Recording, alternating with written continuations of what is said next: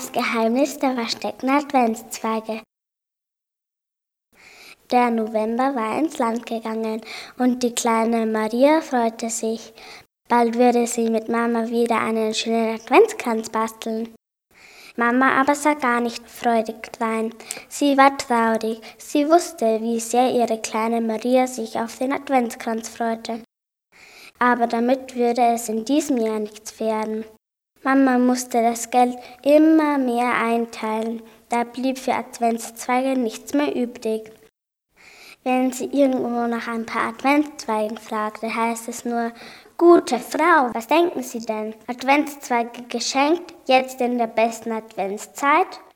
Traurig sah sie Maria an, als die freudig angesprungen kam und rief, Mama, basteln wir heute einen schönen Adventskranz zusammen? Endlich ist es soweit, morgen fängt der Advent an. Mama sagte, ach Maria, ich habe doch keine Zweige für den Kranz. Ich fürchte, dieses Jahr müssen wir ohne Adventskranz feiern. Dann wischte sie sich die Tränen aus dem Gesicht. Zum Glück bekam Maria davon nichts mit. Maria rief nämlich freudig, das macht gar nichts. Komm, ich zeig dir etwas. Das ganze Jahr über hatte Maria Zweige gesammelt. Stolz erzählte sie es Mama. Mama wurde noch trauriger. Ach, ihre Maria, ihr liebes Kind, wie enttäuscht würde sie sein, wenn sie gleich sah, dass alle ihre Zweige jetzt längst verdorrt und ohne Nadeln waren. Maria führte Mama an ihr Versteck mit den Adventszweigen.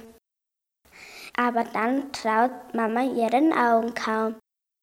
Als Maria die Zweige aus dem Versteck holte, waren die Zweige satt und grün und dufteten so frisch. Mama schüttelte den Kopf und nahm ihre kleine Maria ganz fest in den Arm. Sagen konnte sie nichts, denn ihr liefen schon wieder Tränen übers Gesicht. Diesmal aber vor Freude. Und dann fingen die beiden an, aus den duftenden Adventszweigen einen wunderschönen Adventskranz zu basteln. Und an diesem Weihnachten war der Adventskranz besonders lange, wunderschön und duftend grün.